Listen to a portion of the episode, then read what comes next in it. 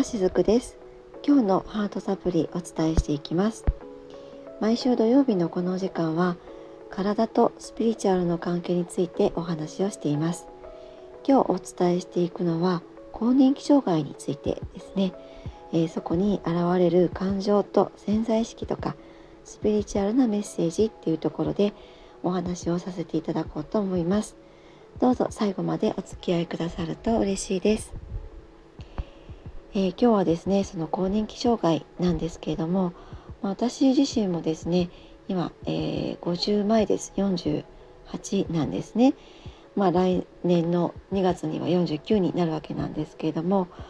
最近ですねあのあらこれは更年期障害かなってちょっと感じることが時々あったりします。それはですね例えば朝起きた時にちょっとこう手の観察手の関節がむくんでいる感じがあったりとかですね。あとこう全体的に体全体的にちょっとむくみやすくなってきたりとか、まあ、そういった感じがあったりします。あと更年期障害っていうとよくあの言われるのはホットフラッシュですよね、えー、顔のほてりがバーッと出てきたりとかですね。そうすることで発汗がすごくあったりとかあとまあ動悸とかもそれに伴って出てきますよね。まあ、こんな風に更年期障害が現れ出すと肩こり、えー、ホテリ発汗動悸ですね。あとめまい、えー、不眠頭痛とかあとあの排尿がね近くなる方もいらっしゃいます。頻尿っていうんですけどもそういった頻尿だったり、えー、先ほどのホットフラッシュですね。あとうつ症状っぽくなる方もいらっしゃいますね。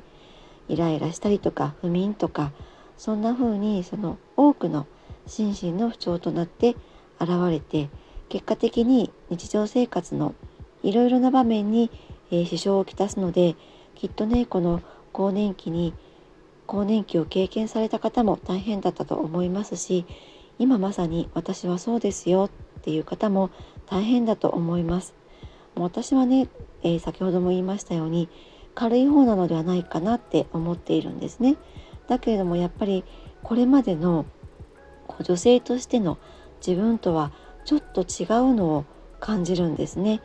そうするとやっぱりああこれは更年期障害なのかなってこうちょっとこうなんとなく落ち込みがちにもなったりするんですけれども、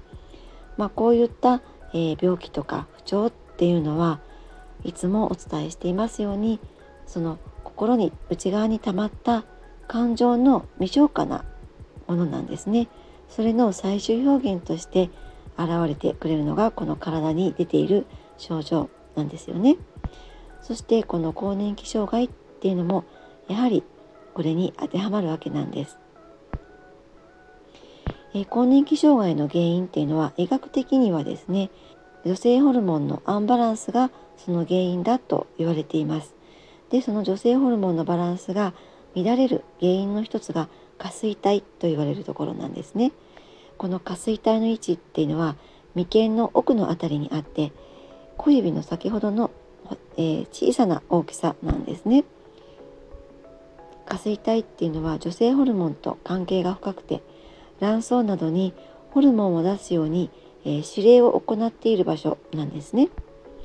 老化現象によってこの下垂体の機能の低下とホルモンの不調和っていうのが原因で更年期障害と呼ばれるようなさまざまな心身の不調が起こりやすくなるんです。この女性ホルモンのバランスの乱れに現れる潜在意識と感情のところに、え、話を持っていきたいなと思うんですけれども女性ホルモンのバランスにとって重要であるこの下垂体っていうのは心理的なところでは創造性を表しています。創造性は作る方の創造性ですね。でホルモンバランスが乱れている時っていうのはこの創造性の反対諦めの感情っていうのが出ていることを表しているんですね。下垂体はチャクラとの関連が深いと言われています。チャクラっていうのは背骨の一番下から頭頂部にかけて点在するいわばエネルギーセンターのことなんですね。え、ヨガとかインドの伝統医学アーユルベーダにおいてはこの各チャクラっていうのは体とか精神に強い影響を持つっていうふうに言われています。そしてこの眉間にある6番目のチャクラと下垂体っていうのは強く関連しているんですね。その6番目のチャクラは創造性を表す場所でもあったりします。私もね、えー、ヒーリングとかレインドロップの時にはこのチャクラを見させていただきながら、えー、調整していくっていうのをしているんですけどもこのね6番目のチャクラがすごくこう例えば濁っていたりとか、えー、冷たい感じがある時っていうのはこの創造性のところをその方がご自身で潰してしまっている抑え込んでしまっているような状態だったりするんですね。えー、ホルモンのバランスの乱れによる不調の方を見させていただくとよくあるのが諦めの感情でそうした中でホルモンのバランスの乱れによって、え不調をきたしている方もやはりいらっしゃいます。でそういった方によくあるのが諦めの感情によってこの創造性が抑えられて結果的に下垂体の機能も低下してしまっているっていうことがよくあるんですね。え、年齢とか自分の能力あとは過去の経験現在の環境などから自分の人生ってこんなものだろうなってそんな風に諦めとか不満があるとこの下垂体の働きっていうのは抑えられてしまうっていう方がよくいらっしゃったりします。あとはそのパートナーとか子供自分の身近にいる周りの人たちにも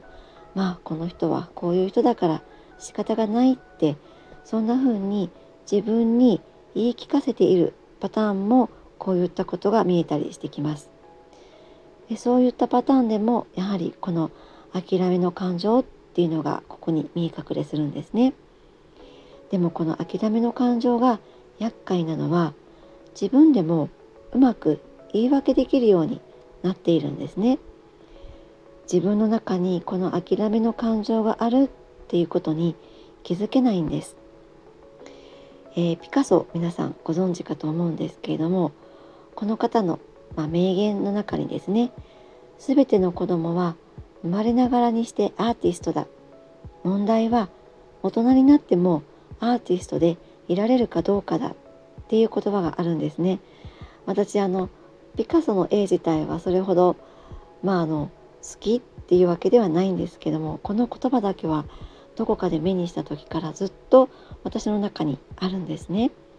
だから本当にあの生まれた瞬間みんな創造性を持って完璧な存在で生まれてくるんですけども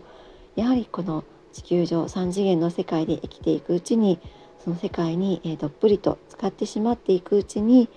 大人になるにつれてその創造性っていうのをだんだんとまあそぎ落としていってしまうっていうこともあると思うんです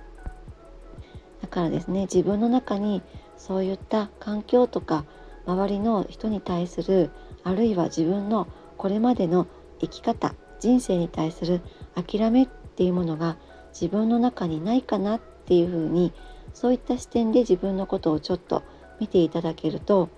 この更年期障害っていうのも、えー、少し軽くなったりとかですねあるいは早い期間でそれをクリアできるっていうことにもつながっていくと思っています。はい、え今日の技、はい、今日のメッセージはいかがでしたでしょうか？えまた明日もお伝えしていきます。今日も最後までお付き合いくださりありがとうございました。しずくでした。